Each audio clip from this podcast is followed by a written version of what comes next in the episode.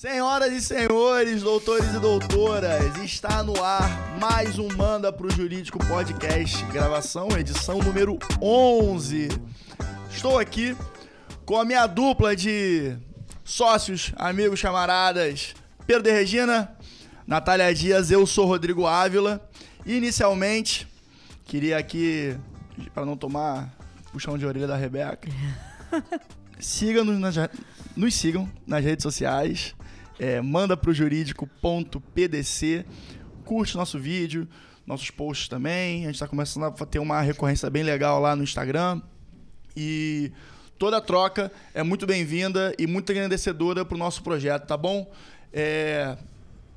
Como vocês estão? Tudo bem, graças a Deus. Semana corrida. Hoje cheguei atrasado um pouquinho, né? Mas. Semana curta, aí. semana curta semana também. Semana curta, semana curta. Amanhã já é ponto facultativo. Amanhã já é ponto facultativo? É... Presidente Vargas já fecha, o couro come. Mentira. Carnaval é, começa. Chora, mas não vê. É isso aí. É. Gente, esse carnaval tá tão deslocado na minha vida que eu não tava nem entendendo direito que quinta era feriado. E aí eu falei, cara. Porque às vezes o feriado ele embanana a nossa vida, né? Feriado é bom, mas de vez em quando ele piora a sua semana. Tipo, a minha semana agora tá pior do que se não tivesse feriado. Pra quem não sabe, o, o, somos cariocas, como vocês podem observar pelo nosso sotaque. É, essa semana a gente tem feira de São Jorge. Então é, é um feriado municipal que Rio de Janeiro daquele jeito, né? Sempre põe mais um feriadinho pra te aproveitar. Aí é um carnaval que a gente não sabe se a gente vai feijoada, se vai fantasiado, se tem um, um pouco da Páscoa também, tá uma loucura. Mas Eu achei bom. Feijoada, fantasiado com bloco de carnaval. E mata dragão. Eu... Negócio agressivo. Tem vários amigos que matam vários dragões aí, né? Tem o pessoal aí que é caçador de dragão. Impressionante. Gente, essas piadas de homem não são mais admissíveis nessa altura ser, do campeonato. Ser, pode ser, não, pode ser uma, uma, dama pegando um dragão também. O humor não? não tem fronteiras, Natália. É. Fala isso pro Monark oh.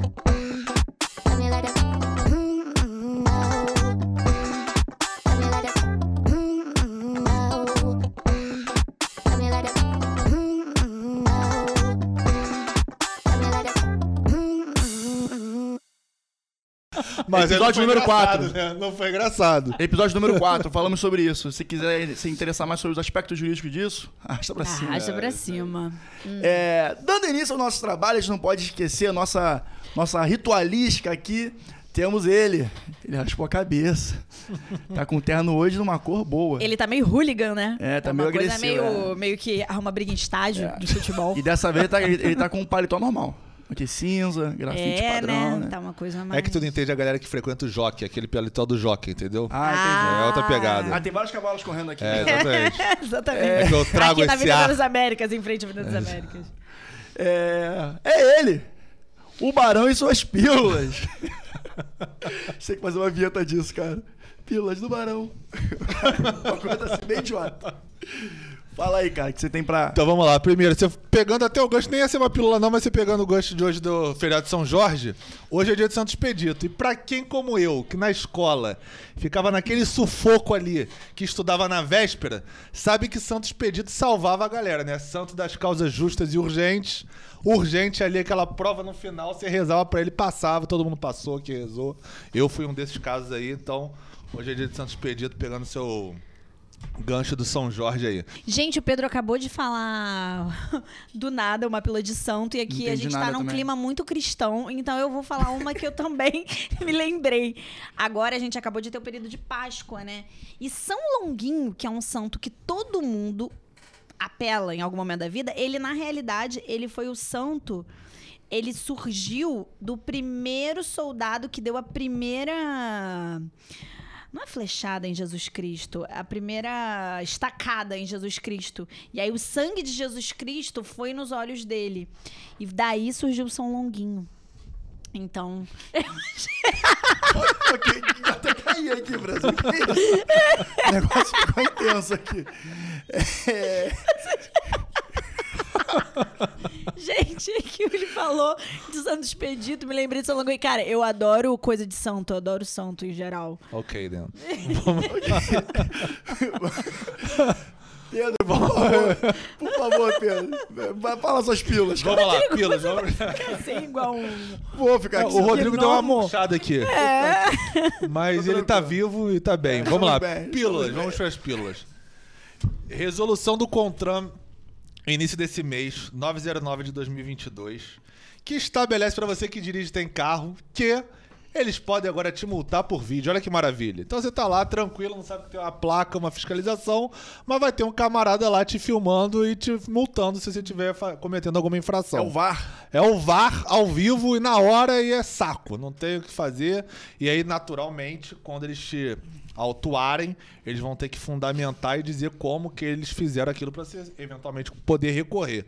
Mas agora, online, por vídeo, vídeo monitoramento, eles vão poder estar te multando. Então, já fica ligado que São Paulo, uma, umas rodovias de São Paulo, já existia isso, teve uma discussão e agora o, Det o Contran, né, o Detran, através do Contran, oficializou através dessa nova resolução. Então, começou agora em 1 de abril, a gente já está no dia 19, mas já está valendo. Então, fica ligado aí que pode ser que isso comece a pegar. Segunda foi que uma, o STJ recentemente deu uma decisão reconhecendo que as mulheres trans podem ser abarcadas e protegidas Bem pela legal, Lei sim. Maria da Penha. Então, essa é a segunda pílula. E a terceira é uma curiosidade, que a gente estava falando de. Tem Páscoa. É de santo também? Não, não é de santo, não é de santo, mas tem a ver com comida. O Rodrigo ia morrer se fosse de santo. Rodrigo não é um homem santo, é um pagão, né? Não é, Rodrigo, a gente está aqui. É, o Japão, ele criou um hashi com cargas de íons de sódio elétrica, aonde você, ele vai é, na própria comida com esse, esses íons, ele vai dar uma pequena carga e você vai salinizar mais a comida. Por quê? Porque o consumo de sal no Japão era altíssimo, era o dobro do que a, OMS recomenda, que é uhum. 10 gramas por pessoa, a OMS recomenda 5. E o Japão criou esse hashi que vai simular a salinidade na comida que eles usam muito molho shoyu, tempero na comida dele, então ele vai simular isso nessas cargas elétricas para você comer de forma mais saudável elétrica. Achei muito maneiro isso. Eu que sou, gosto muito de cozinha, achei maneiríssimo essa nova invenção do, do Japão. Eu tô processando essa informação ainda. Tá muito eu ótimo. Tá uma energia de carnaval São Jorge feijoada, é energia da tá muito, hoje. Está, gente, tá muito o... ótimo. Já foi é santo, santo, já foi comida. Rachi com íon, não é comida, é rachi com íon que vai salinizar eu, eu, ainda não tô sabendo o que eu vou achar sobre isso. Até o fim do episódio eu, eu vou digerir essa informação. E, e vai ser pra, começar a ser produzido em 2023 já. Em larga escala. Ô, Pedro, isso aqui só vai chegar aqui em 2057. É ruim, o nego ali vai mandar um shopping Mercado na, Livre. Vai chegar aqui rapidinho. Cara, eBay, essas coisas loucas que vai. Shopping é muito bom. Rapidinho chega aqui. Três cadeiras depois, Brasil. Então vamos tentar. É. Um, dois, três e. Cadê? Foco, foco. Falando em Japão, como foi bem dito aqui pelo, pelo nosso barão, né? Sabe o que tem no Japão? Ou já teve? Não sei. GP de Fórmula 1. Que gancho maravilhoso, meio, meio merda, né? Você nunca imaginou que, que hashi com íon salinizantes iria fazer você chegar até o GP de Fórmula 1? Que é parte do nosso tema de hoje, que é a Fórmula 1. Como uma mudança de negócio, de perspectiva de negócio, é, transformou o, o business em si, né? Que, é, bom, esse tema a partir da minha, da minha experiência, da minha vivência aí. E me chamou muita atenção, porque, bom, meu pai sempre foi fã de Fórmula 1, né?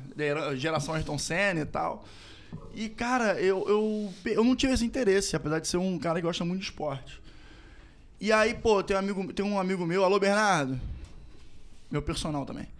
É, ele, ele é fanático de Fórmula 1. Ele falou, cara, vê essa série, vê essa série, vê essa série. Ah, que série eu tô falando? A Drive to Survive, da Fórmula 1, da Netflix. E, de fato, cara, queimei minha língua. Que série maneira. E eu busquei, posteriormente a isso, entender o, essa mudança. E aí a gente entendeu o, os porquês dessa... Dessa virada, virada de jogo, né? Virada de mesa, assim, da Fórmula 1. Porque a Fórmula 1 foi comprada em 2016, foi 2016, por um grupo de mídia americano chamado Liberty Media, é, por 4,4 bi de, doll, de dólares. E, bom, a partir daí tiveram uma série de mudanças estruturais no, no core business, né? E é, a gente está vendo agora o, o, resultado disso, que é, essa série é uma das principais, é, um dos principais carros fortes assim da, da Netflix. E a Fórmula 1 tem crescido bastante, cara. Tá voltando a crescer, né? Depois de muito tempo meio no ostracismo, assim. É, cara, quando a gente olhou, na verdade a gente nem tinha visto isso como um tema. A gente tem um, um, grupo no Instagram e a gente fica se mandando umas notícias. E essa, quando a gente foi ver, a gente falou, cara, é um, é um case de reposicionamento de marca muito interessante. Depois eu fui ver umas falas do atual CEO da Celebrity Media. Elas, ele, o cara, assim, é, eu acho que antigamente a Fórmula 1, antes de 2016, ela tinha um posicionamento de marca que era o seguinte: nós somos um esporte. A, o automobilismo é um esporte muito. É, ele é muito exclusivo, né? Ele é uma coisa para pessoas ricas, não é nem classe média alta, ele é uma coisa para rico, ele é uma coisa de europeu. Então ele era uma coisa aqui para o cara de 60, 70 anos, rico e principalmente voltado para o mercado europeu. Ele falou: "Cara, eu vou tornar esse business um entretenimento, que vem do que a gente já tem falado. Engraçado que a gente vira e mais está rodeando esse assunto nos nossos, nos nossos episódios, que é o sportainment, que o Rodrigo trouxe esse conceito aqui pra gente. O cara falou: "Cara, isso aqui vai migrar do esporte para ser um entretenimento". E eu achei muito fantástico o que o cara fez, porque ele fez assim, ele numa empresa grande, ele tomou atitudes muito simples. Que por isso que é interessante falar isso aqui, porque isso é jurídico, isso é marketing, e isso eventualmente pode ser um marketing jurídico. Porque o que, que ele fez? Ele falou, cara, eu preciso ir aonde o meu cliente está, aonde quem vai me consumir está. O cara criou várias plataformas digitais. Ele começou a fazer vários vídeos super bem produzidos no TikTok. Quem imaginou que a Fórmula 1, que tem um status específico, iria fazer uma conta no TikTok e iria investir nisso. E aí, quando o cara fez essa série, ela até. Eu acho que ela demorou um pouco a emplacar. O cara conseguiu o auge para ele, que é entrar no mercado americano. Acho que a gente tem os dados aqui, ele aumentou o número de usuários. De usuários não, de, de visitantes, né? Porque agora eles têm até tipo, tipo a Flamengo TV, eles têm uma Fórmula 1 TV. Tem F1 TV. É. É, e eu só sei desse negócio de Flá TV, né? Porque agora o Flamengo pra mim é minha vida. Mas aumentou em quase 58% dos americanos que assistem. Sim. E, e, isso é mercado consumidor. Então ele saiu de um nicho restrito europeu, mais de maior idade, com uma classe econômica maior, para conseguir aumentar em vários países e principalmente no mercado norte-americano, que, como o Brasil, é um super mercado consumidor. Então, a Fórmula 1 era um esporte que não entrava no, que não, não é que não entrava nos Estados Unidos, mas ela não o americano não, não colava para americano. Eu acho que muito em função da falta de pilotos americanos, talvez, Sim, né? Ou exato. um negócio com a cara do americano. É porque assim, você vê a, se você vê as próprias a, tanto a Fórmula 1 é algo europeu, porque se você vê a, as empresas, elas são europeias. Inclusive, talvez hoje em dia seja o que a Europa, uma parte da Europa, não a Alemanha, mas o que a Europa ainda tem é uma. É uma são empresas de, eh, de automobilismo. As mais das, escuderias, das escuderias. É, exatamente. Mais envolvidas. Isso que você falou é, é, é, perfeito e é exatamente o que tinha de filosofia o antigo presidente, que é o Bernie Ecclestone, que era o antigo presidente da Fórmula 1. Britânico, Ele né? fazia é. a Fórmula 1 para o público rico Sim. e velho da Europa. Sim. Esse era o target dele, porque ele achava que a Fórmula 1 era para essa pessoa, porque eram pessoas muito ricas. Então, para ele não interessava a pessoa jovem, porque não ia atingir o capital que ele demandava para uma Fórmula 1.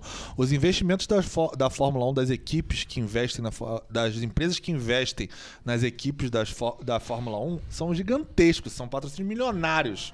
Até porque é um então, esporte caríssimo. É um né? esporte muito caro, né? Você mexe com carro de alta tecnologia, motor, tudo Mão isso é muito caro. Profissionais super qualificados. No, no próprio próprio, na própria série mostra isso. Sim. A tecnicidade dos engenheiros que é. desenvolvem Eu conheci carros. um cara que foi engenheiro de Fórmula 1. E ele largou tudo, e, tipo, era uma pressão desgraçada. Não, e ele, pô, ele largou pra fazer outra coisa, nada a ver com Fórmula 1. Yeah. É. Eu conheci quando eu fui lá na Austrália visitar minha prima o marido da minha prima, o melhor amigo dele era esse cara. Ele era engenheiro da Fórmula 1 mesmo, daquele que ficava ali no cockpit cara, fazendo. Muito legal. Um... Ele falou, cara, é uma pressão surreal, tipo, não tinha vida, então não queria isso pro resto da minha vida. muito única também. Mas ele né? falou, é. Não, assim, ele falou.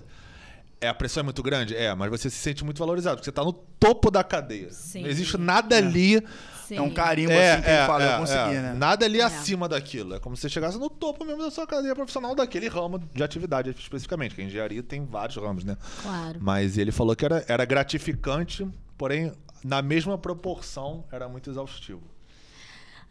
É, né? Assim, tudo que movimenta muito dinheiro e você tá numa posição central dessa movimentação de dinheiro, isso vai gerar muita pressão. E unindo isso, eles ainda gera muito dinheiro e gera muito dinheiro com influência do público. Então entra nessa lógica do sportainment jogador de futebol ganha muito dinheiro? Ganha. Merece ganhar? Merece, porque gera muita receita. Futebol gera muita receita. É o que receita. eu sempre falo nesse Agora, debate. o cara também vai ser cobrado. Ele vai ser cobrado por todos os lados, porque é isso, né? É o que eu sempre falo nesse, nesse debate que eu acho meio piega desse papo.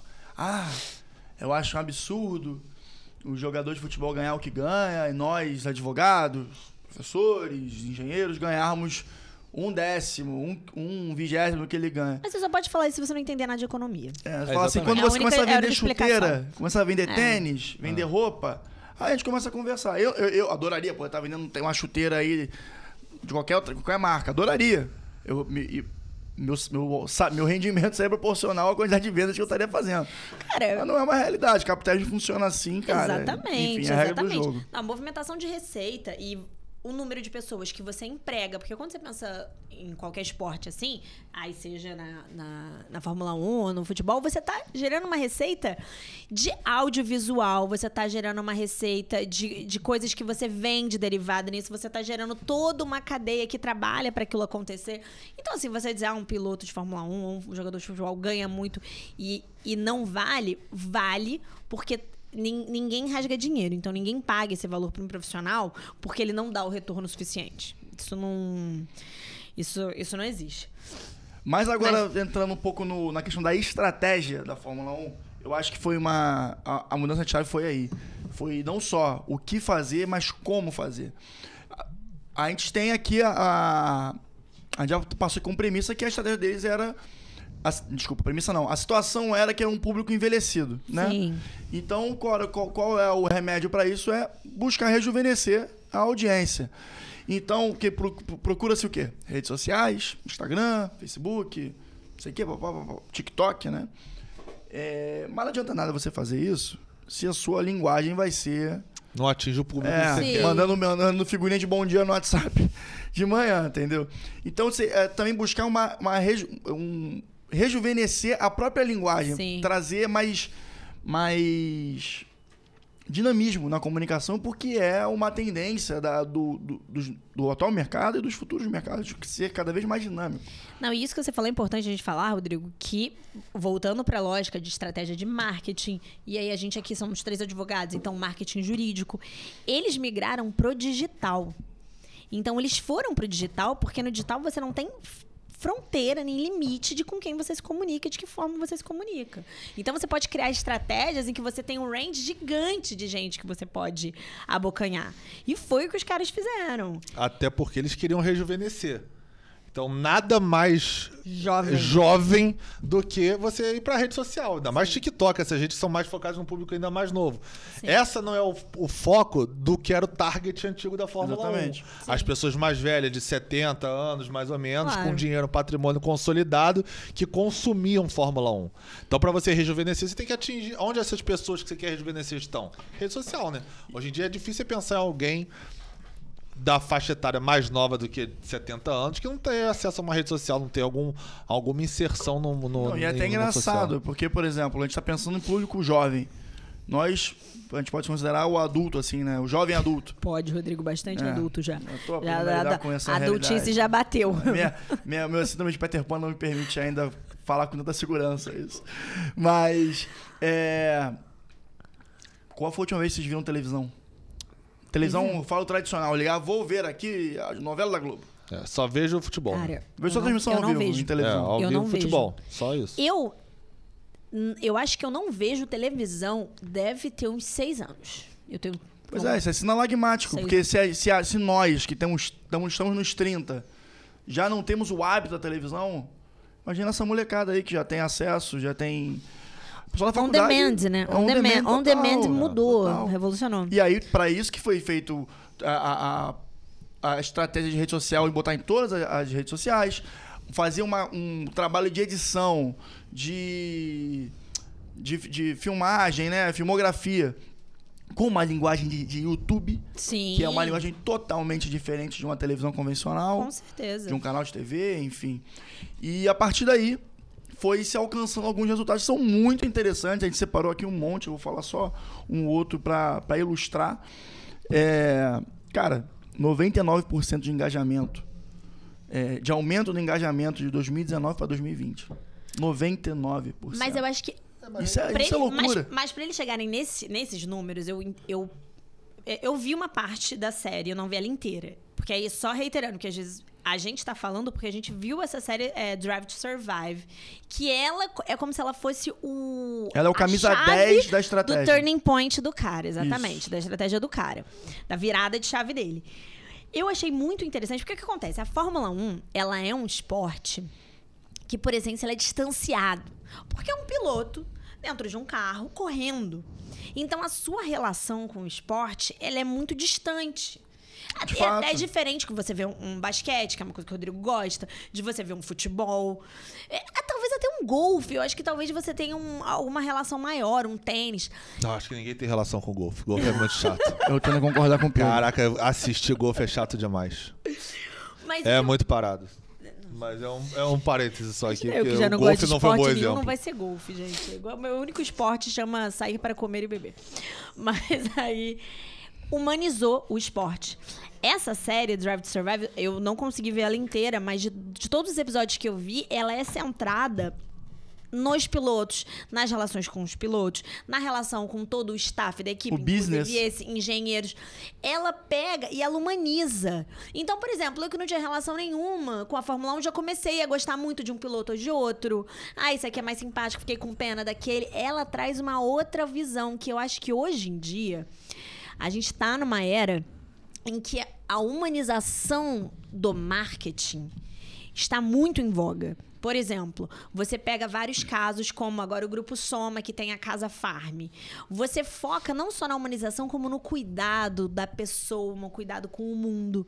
E aí parecem coisas diferentes, mas quando uma empresa tem prática de ESG, e quando ela fala até um marketing do tipo: olha, se você comprar essa minha blusa, eu vou plantar três. Eu vou plantar três plantas, eu vou plantar, plantar três árvores. O outro dia, é, o, o, Diego comprou uma, uma coisa da, da oficina reserva que chegou lá em casa. Na hora que você abre, quem você aí vem um, um, folderzinho com uma, com uma cara de uma moça, falou: "Nossa, essa é a fulana, ela tem dois filhos, ela adora cozinhar nas horas vagas, ela tá terminando a faculdade de não sei o que lá". Então o cara tenta humanizar de todos os lados. Ah. Então a gente tá falando da Fórmula 1, mas a gente também pode pegar uma, um, um, um, braço do grupo Soma, que é um grupo imenso atualmente, como a Casa Fa como a Farm, e aí, no caso, a, a reserva, etc., que tá também humanizando, sabe? Que tá também humanizando, uhum. tentando trazer a humanidade como uma forma de marketing. Não, não estou tirando a, a, o caráter bom disso, mas isso é uma estratégia de marketing. É porque aproxima o público do, Exatamente. do produto, né? Exatamente. A primeira empresa que eu vi fazendo esse negócio da cartinha, eu que embralhei o seu produto e tal, Sim. foi a Westwing. A Westwing é... já fazia isso há bastante tempo Sim. já. Você recebe lá, ela tem lá a cartinha da pessoa com a foto dela dizendo. Mas voltando à questão da Fórmula 1, é, eu acho que esse é o ponto da série. Porque a série, ela traz aquele bastidor, as intrigas. Gente, a gente sabe que isso vende. A gente... Fofoca. Oh, fofoca, amo, intriga, amo. o problema pessoal que eu tenho com o Rodrigo, que é o piloto que tá concorrendo comigo. Sim. O que, que ele faz por trás dos bastidores para tentar a minha, minha vaga ou alguma coisa assim. Uhum. Então isso acho que engaja muito, faz você muito. assistir, faz você querer ver o próximo episódio. Cara, o que será que aconteceu? Porque ela transformou o cotidiano, querendo ou não, desses caras, que é o que a Natália falou, que era muito freezer. Ele entra no carro, é. piloto, você vê ele correr, tem as disputas, legal, é interessante para quem gosta mas você não vê o outro lado. E o outro lado que é o que faz você querer assistir a série, por Sim. exemplo. E eu acho que isso cria um ciclo. Porque não só você faz assistir a série, porque quando você toma aquela afeição pela pessoa, você fala. Deixa eu ver esse cara correr. Vou torcer para ele. Como é que será que ele tá ali? É. E agora, agora que ele tá com esse problema de cabeça, porque aconteceu algum, alguma coisa lá. Depois, quem quiser ver a série vai entender. sem nenhum spoiler, spoiler. aqui. É, você vê, cara, como é que esse cara tá correndo? Será que ele desenvolveu? Será que ele foi contratado pela outra equipe? Entendeu? E aí você vê isso depois ao vivo, né? Isso é muito legal. Então, por exemplo, eu comecei vendo pela última temporada, porque cada temporada é um ano, né? Então isso. também é uma temporada da Fórmula 1, a série. Então eu acabei vendo o último, que foi, vamos dizer, a temporada de 2021. E aí acontece isso, acontece é, é, a, o, os problemas, os embates, as disputas por trás dos bastidores.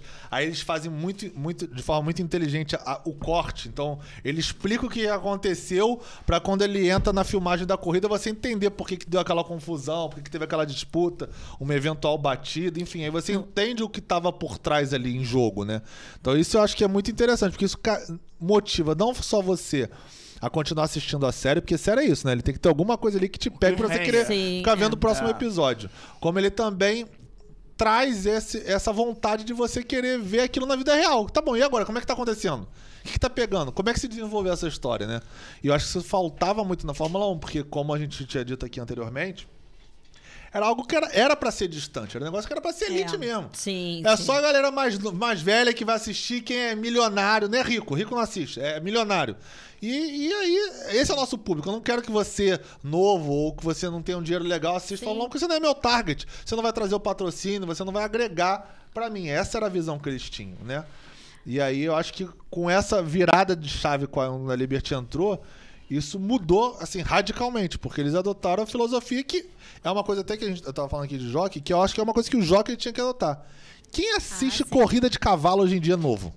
É só sim. velho, vai acabar o esporte. Com certeza. É um esporte que tende a acabar, ficar assim, esquecido. E eu acho que isso deve existir uma preocupação de quem é do meio de tentar resgatar um outro público. Mas porque... vai além do esporte. Por exemplo, a gente pode, pode Visão, pegar né? como exemplo, a gente tá em Visão carnaval, de negócio. cara. A gente tá falando de escola de samba. Sim. A gente que você tem, sei lá, um primo mais novo que tem uma escola de samba. Eu sou salgueirense, mas porque eu tenho minha família tem um histórico de carnaval, o pessoal gosta, meio que peguei peguei por herança assim. Mas é um negócio que a gente vê que carece uma uma renovação também, entendeu? Mas acho que isso que vocês estão falando, e a, e, e a gente já imaginou que a conversa fosse chegar nesse momento, é o que? Qualquer negócio é um organismo vivo. Perfeito. Seja uma Fórmula 1, seja um, uma escola de samba, seja um restaurante, seja uma empresa de logística, se você vende aço, não importa. Como é organismo, você precisa estar constantemente ligado no mercado e fazendo pequenas alterações. O negócio precisa ser mutável, constantemente mutável. Se ele não se modificar, se ele não acompanhar as tendências, se ele não passar a dialogar, se ele não renovar o público dele, ele tá fadado ao fracasso. Acho que foi semana passada, eu vi um, um bilionário de 26 anos falando. É, Olha ele, o cara já é bilionário com 26 anos. Ele falou que ele errou no início da carreira, ou seja, aos 20, que ele leu muitos livros e que, na verdade, o ideal seria ele ter sempre mantido contato com o público dele. Apesar de eu achar que ele fez o caminho certo, até porque ele só tem 26 anos, você precisa sempre estar em contato com seu público-alvo. E a Liberty, ela não só foi tentar entrar em contato com o público-alvo, como ela criou um novo público-alvo. Então, assim, eu achei muito fantástico o que ela fez. Eu acho. E, e aí é até interessante, que a gente tá falando da Liberty Media. E a Drive to Survive passa na Netflix. Uhum. Que é uma coisa que a gente pode falar hoje. Hoje é. Que dia é hoje? 19. 19. 19 de abril, a Netflix, a Netflix publicou o balanço dela. Hoje, as ações dela já caíram em 20%, porque ela publicou um balanço de retração. O primeiro balanço. O, público, né? o primeiro balanço de retração. E de faturamento, de receita. O primeiro balanço de retração em 11 anos. Por quê? Porque a Netflix, eu acho que ela não está acompanhando a evolução rapidíssima, que muito diferente da Fórmula 1, que é o mercado de streaming. Hoje em dia, aí ela deu uma nota, emitiu uma nota e justificou, falou: ah ela até falou que como ela teve que sair da Rússia, ela perdeu 700 mil assinantes e que com o número dessa questão de pessoas compartilhando contas e os concorrentes. É. Mas eu acho que o grande lance dela são os concorrentes. Ela não tá percebendo que os co concorrentes dela estão engolindo ela e vão engolir ela. E então, HBO tá muito forte, cara. Cara, diferente da Drive to Survive, que conseguiu fazer disso um turning point pra Fórmula 1 crescer, a Netflix, que está veiculando o, o próprio, a própria série ela tá pecando. Quem sou eu, né? Natália Dias para falar que a Netflix deveria se remodelar. Mas o balanço dela falou isso hoje. Falou isso hoje, que ela tá concorrendo com a Disney, que tem Star Plus. Hoje em dia, Star Plus, ela veicula todos o, o, as coisas de esporte. É, ESPN. A ESPN é no Star Plus. Uhum. Então ela não tem esporte. A, a Disney tem todo o portfólio da Disney. Globoplay tem Sport TV. Você tem a Amazon que não precisa do streaming, então o dinheiro da, do, da Prime não é. Ela não precisa do streaming para viver, ela não precisa ficar lançando e bombando. Ela tem todo o suporte da Amazon por trás a Netflix, ela necessariamente precisa faturar no streaming. Então, os concorrentes dela estão deixando ela numa situação muito complicada. E eu acho que ela tem que se remodelar. Aí Alguma eu... coisa ali tem que ser feita. É, aí eu acho que são dois pontos, né, Netflix. Eu concordo exatamente com o que você falou. Um, eu acho que é aquela zona de conforto quando você é o maior player até então. É. E você foi mais ou menos. Bem, que, bem dizer o primeiro, né? Sim. O primeiro que, nesse sentido, assim, pelo menos em grande escala. Primeiro case. É, o primeiro case de sucesso. De, de, de, então, assim, ah, eu sou o primeiro, eu sou o melhor, eu sou o que mais vendo. E, você é natural, você entra na zona de conforto. Então, uhum. é, é, e aí, obviamente, se você não se remodelar, você tende a ir pro buraco. Obviamente, eles ainda não estão nesse estágio, não, mas se continuar... é bem longe disso, é bem longe disso. de queda, né? É. Mas eu acho que eles vão se remodelar porque eles têm capacidade para isso e, e, e, com certeza eles já enxergaram. A outra é a desculpa, né? Porque o ser humano é fantástico em dar desculpa. Então você vem com a nota de, ah, a gente vai mudar, não sei o que, foi a crise da Rússia. Primeiro, ninguém forçou eles a sair, eles saíram por uma questão política, ok, acho até legal é a forma que fez, mas assim, saiu. Por outro lado, né? Mas perdeu assinante. Assim, a verdade é, você perdeu. Você não tem mais esse número de assinantes. E você não conseguiu resgatar de outra forma. É. Porque você pode perder assinante aqui, mas justamente porque você fez isso, você engajar outras pessoas a assinarem. É. Pô, legal que a Netflix fez. Então eu que não assino, vou assinar. Poderia, não fizeram. Então, assim, é, é o que eu acho. O ser humano, quando ele começa a fracassar, ele começa a inventar desculpas de todas as formas, né? E, e não necessariamente o problema está nos outros. Às vezes o problema está dentro da sua casa, né? É, eu acho que foi esse caso. Eu acho que no Brasil também tem uma questão interessante. Que a Netflix, como ela, o único job dela é streaming, isso não é um pecado, mas em relação aos concorrentes, ela tá saindo perdendo. Uhum. Ela é muito cara. Isso que eu ia falar. A Netflix é muito cara. Então, se você lá. hoje em dia, se você tem Star Plus, Disney, HBO, Prime pra assinar, prova talvez, se você tiver que deixar de assinar alguma, talvez você deixe a Netflix. Entendeu? Porque ela, ela passou a pesar. Se é, você coloca todo esse, todo esse bolo. E entendeu? essa soberba deles eu acho que contribuiu para isso. Porque, por exemplo, eu não assino Netflix, mas eu sei que ele era muito mais barato. Muito mais, eu assino. um aumento é. considerável nesses últimos anos. Teve. Sim. E aí pode. Será que ele aumentou porque ele sabia que estava todo mundo em casa por causa da pandemia? E aí ele não foi solidário e as pessoas começaram a migrar? Eu fiquei até não interessada. Sei, pode eu fiquei ser. interessada em olhar o balanço da Netflix, mas outra, eu não tive tempo. Outra coisa, outra coisa bom. que você falou, valor, né? Parceria. Por exemplo, é, eu compro muito no Mercado Livre. Compra mesmo. Com, com, com bastante. É, e no, no Mercado Livre, quando eu comprei muitas coisas para minha casa, que eu estava reformando, enfim, escritório e tal, é, eu atingi lá o nível 6 do Mercado Livre com o nível 6 do Mercado Livre, eu tenho acesso a todos os canais Disney. Então eu tenho acesso de graça a Disney, Star Plus, todo esse, todo essa, esse portfólio eu não vejo a Netflix fazendo esse movimento com outras parcerias. Sim, pode ser. A HBO, eu também tenho alguma, não sei se é OAB, né, é, Nação Rubro-Negra, sei lá, alguma coisa dessa aí que eu tenho, que outro dia eu tava vendo, que eu tenho 30%, 40% de desconto se eu assinar o HBO lá, HBO Plus, sei Plus. lá qual é o nome, é, Max, sei lá qual é, é o nome da HBO. Também eu não. posso assinar. É. Mesma coisa do Paramount. Então, assim, eu vejo que várias empresas fazem parceria com esses streamings para você poder assinar, ter um desconto Sim. até gratuito, como eu tenho, por exemplo. E eu não vejo isso na Netflix. Não, a Netflix ela até faz parceria com a Claro, mas eu acho que realmente ela faz menos. Eu acho é, que mas ela aí tá embutido no valor da Claro, provavelmente. É, né? Não passa, não tá isento. É, não, não, exatamente. Mas ela. Eu, eu achei interessante, assim, fazer, porque eu dei uma olhada e falei, cara, que, que coisa, né? Assim, a gente vai falar de um tema que é uma empresa aumentando o seu faturamento. No fim das contas, a gente está falando aqui a estratégia interessante, assistir na Netflix é interessante, mas o nosso objetivo aqui é falar do, do, do incremento de receita da empresa. E a Netflix, que está veiculando, caindo a receita dela. E, tem, e a gente vai aguardar, vamos ver as cenas dos próximos capítulos o que acontece. A Netflix consegue se reerguer ou não. É, na verdade, a Fórmula 1 até, até uma pequena correção que você disse, a receita em si da Fórmula 1 ainda não chegou ao não está acompanhando os resultados de crescimento de público. Mas aumentou a receita dela. Mas o que acontece é que teve uma pandemia no meio dessa, é. dessa estratégia. Que aí foram, um ano, foram uma ou duas temporadas. Ou... 2020 não teve. Não sei. Não sei dizer agora, vou ficar 2020 não teve prova. Mas a, a, mas a que acontece é que não teve público. Teve uma temporada não te, é, que não, não teve, teve público. Não teve ah, tá. público, não teve é. público. Temporada teve teve. público, teve público. Ah, eu fiquei, ué, gente, tem quatro temporadas, tá tudo certinho. É, mas, então isso ainda é uma questão que está sendo trabalhado, está sendo, uma questão que está sendo trabalhada com o, o board. Porém, eles estão muito tranquilos com isso, porque ah, eles veem como o, o, o, incremento de público, não só é, jovem, como o público americano, que tem uma característica de consumo bem forte, Sim. como os principais fatores que eles estão apostando para esse desenvolvimento da. É, e eu acho que essa a, a, entrada da Liberty é essa virada de chave para eles, porque ela traz este conteúdo que o americano gosta e que ele se interessa ele faz a série, ele cria o aplicativo, ele Sim. cria o canal de TV por assinatura, Sim. mostrando lá 24 horas a Fórmula 1. Você liga lá, tá o camarada lá é. peregrinando no meio da rua, sei lá, pra entrar num container, né? Mas, aí, Mas o, que, o cara que gosta, ele, ele quer estar tá ali inteirado. É que o Rodrigo falou, é linguagem. Ela, é. ela, criou uma linguagem que ela tá se comunicando com, por exemplo, com o público norte-americano. Até a forma da série, eu acho. É, sim. Porque a forma da série é esse meio, tipo, um negócio ali meio, meio sério mesmo. É, intriga. Coisa... É, é. é, disputa, poder. Como se fosse roteirizado, né? Como, como se fosse, se fosse, fosse roteirizado. Eu acho que é roteirizado, né?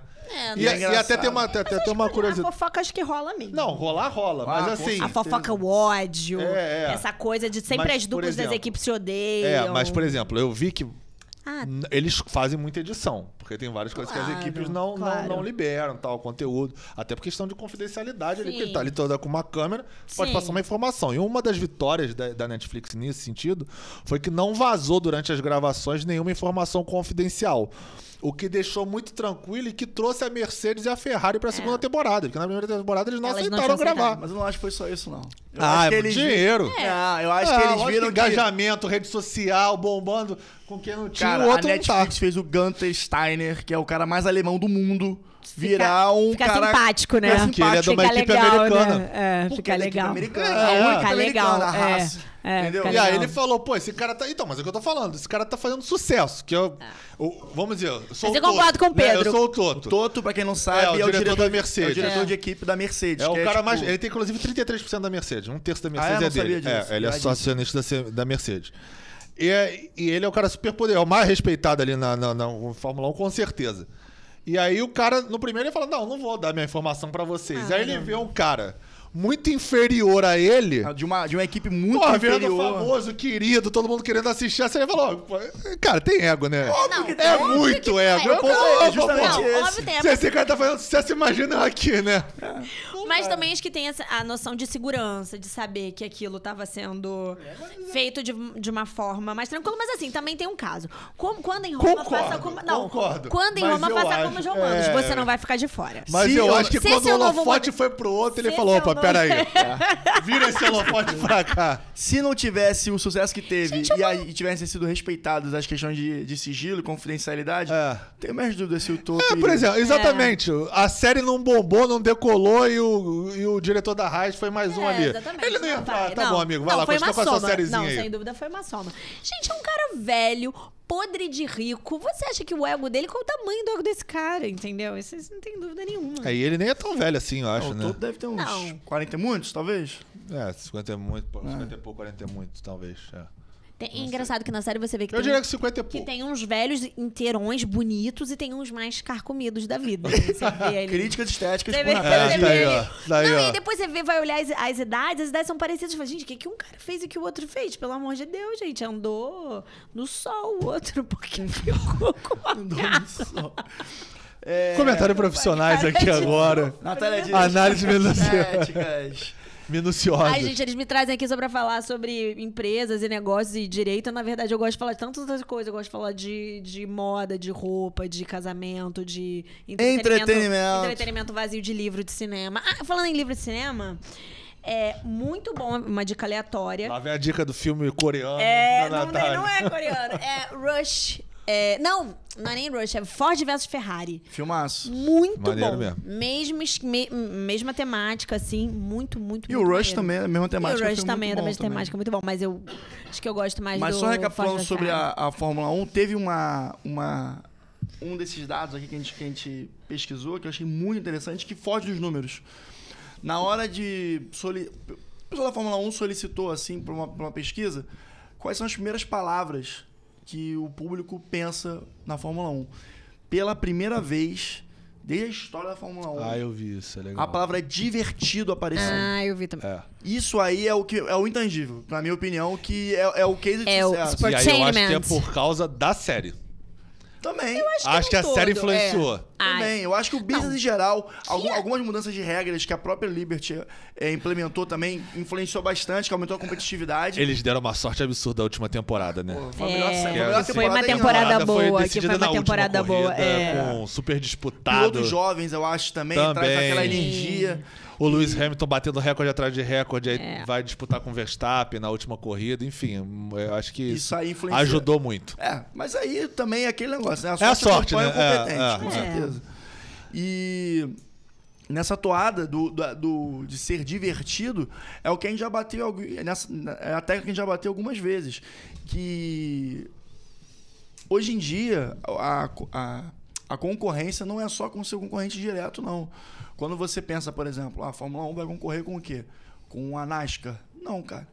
Hoje a Fórmula 1 vai concorrer com outros esportes, está concorrendo também com outras formas de entretenimento. Eu posso querer ver uma corrida da Fórmula 1, eu posso querer ver um show do Justin Bieber, Sim. um show, sei lá, de, de balé, qualquer coisa que. Um show de balé. É uma apresentação É uma de balé. Né? apresentação. É, uma apresentação de balé.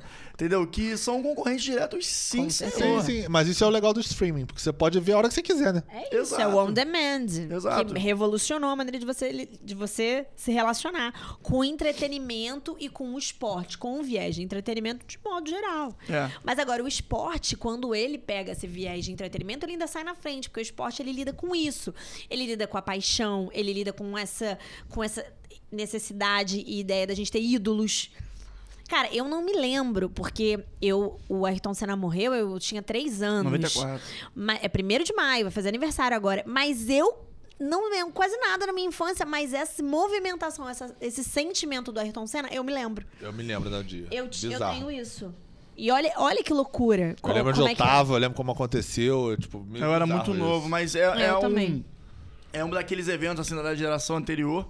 Que eu acho que o Pedro é um pouco mais velho que a gente deve ter pego isso. Sim. Todo mundo lembra onde tava quando aconteceu, né? É, meio É, bizarro. não, onde tava eu não lembro, mas Não, eu mas eu lembro lembro, porque a gente dessa... era, muito- a gente é, era um pouco, tinha é. bem, bem novinho. É, eu tinha oito anos. Eu, É. eu, eu lembro, eu lembro de, assim, porque a Fórmula 1, até o Ayrton Senna, a gente tinha pilotos muito competitivos. A gente tinha o Emerson Piquet. Fittipaldi, o Sim. Nelson Piquet, o Ayrton Senna, que foi o mais emblemático nesse sentido, assim, de cativar as pessoas para. Eu lembro que assim, eu tinha um tio meu. Tinha não, ele tem, ele não morreu, né? Mas assim, eu tenho. Ele parava domingo pra ver a Fórmula 1. não interessava. A- a- o domingo dele começava depois da Fórmula 1. Então ele tinha um roteiro, ele acordava cedo. Eu me lembro dessa, se preparava, nas famílias. ficava, lembro. vezes a gente viajava. Aí ele só ia embora do lugar depois que ele ia assistir a Fórmula 1. Então, assim, as famílias paravam pra assistir. Porque era muito legal. Você tinha um piloto que era competitivo, ganhava as provas, era Sim. campeão, eventualmente.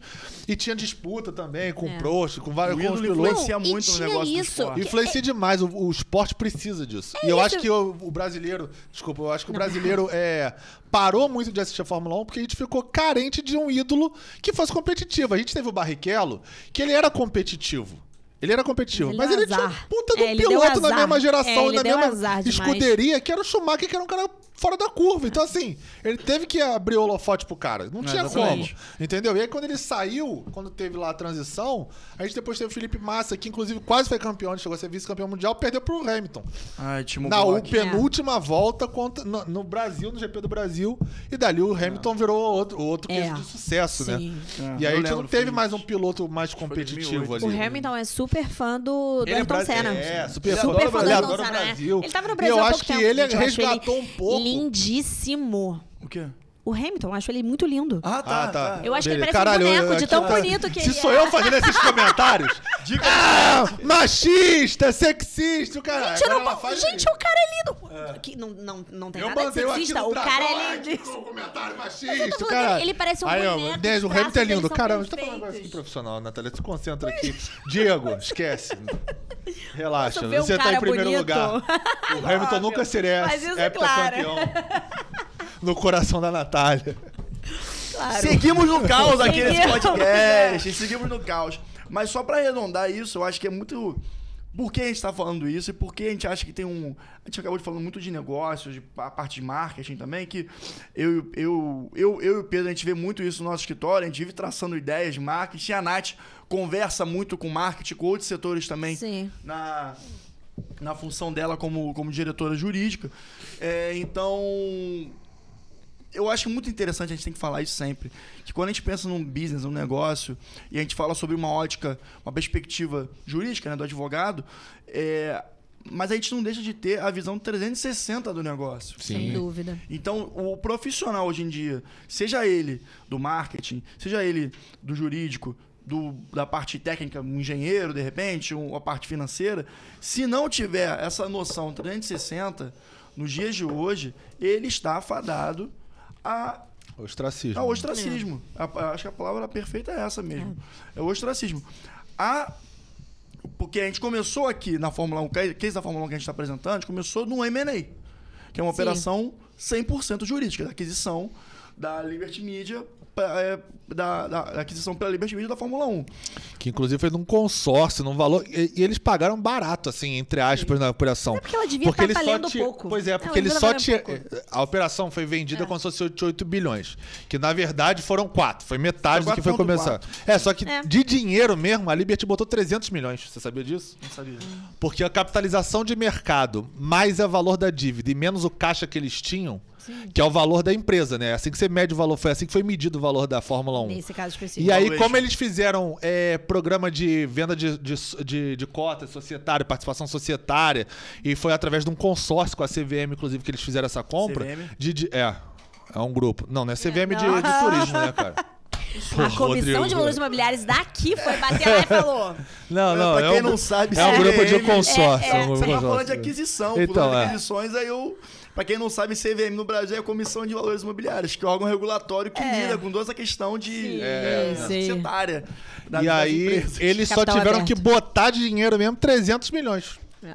Então, assim, dos 4,x bilhões que Mas foi isso só- a operação de dinheiro mesmo investido foi 300 milhões. Mas isso só prova quanto que o negócio, ele provavelmente, numa métrica de estava bem, valuation, né? não É. estava Sim, valendo exato. tanto, entendeu? É, então, é, é aquela- aquele negócio, uma oportunidade de negócio. Inclusive, fica aqui é, mais uma série que eu tô vendo. Acho que não, vou, não vai caber fazer mais um episódio sobre isso, mas eu tenho que falar que é o nome é, é a série do, do Los- do Los Angeles Lakers, que é um time da NBA. Todo, mas todo mundo sabe que é o Los Angeles Lakers, né? Pelo menos já vi uma camisa em algum lugar aí, né? Agora eu sei. É.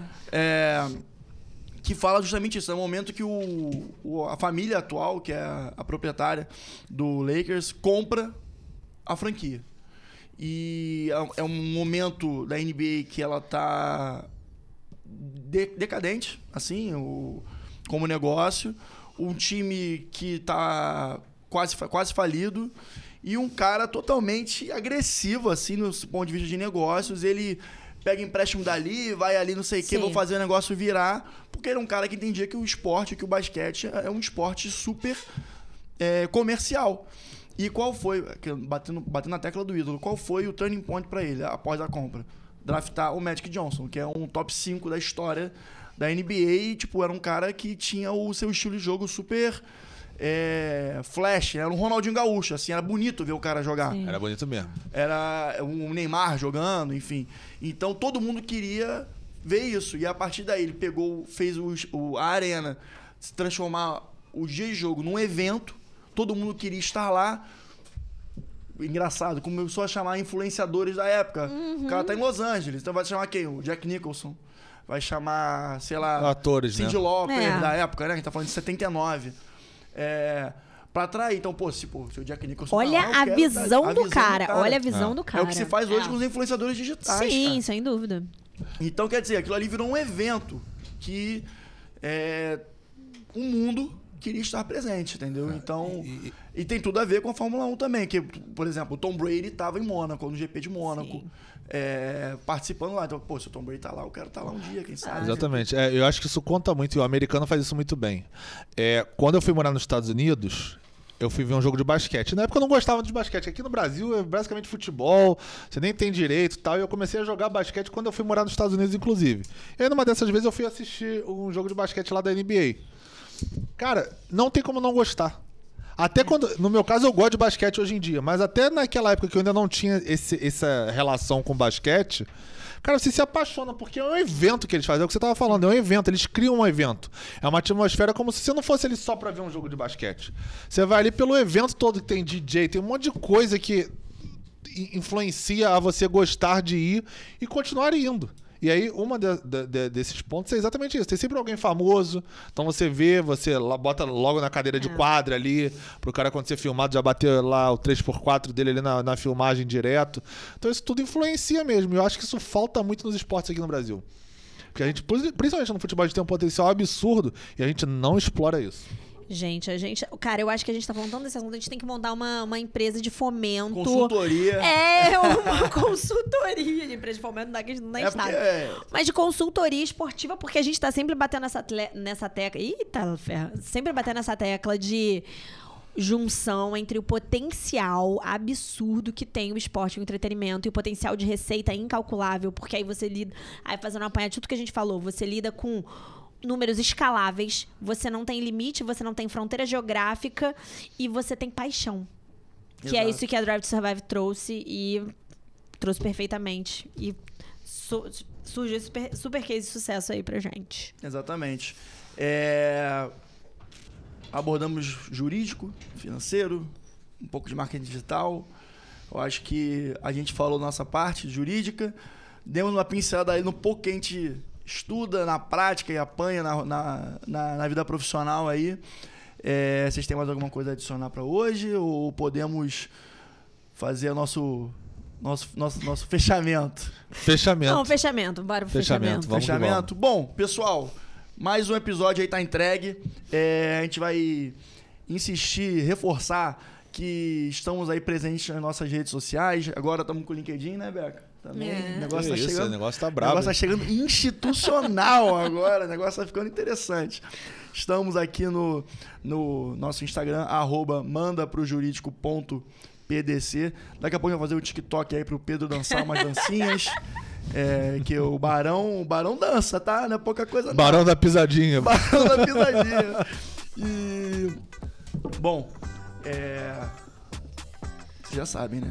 Qualquer dúvida, manda pro jurídico, tá bom? Um grande beijo e até semana que vem.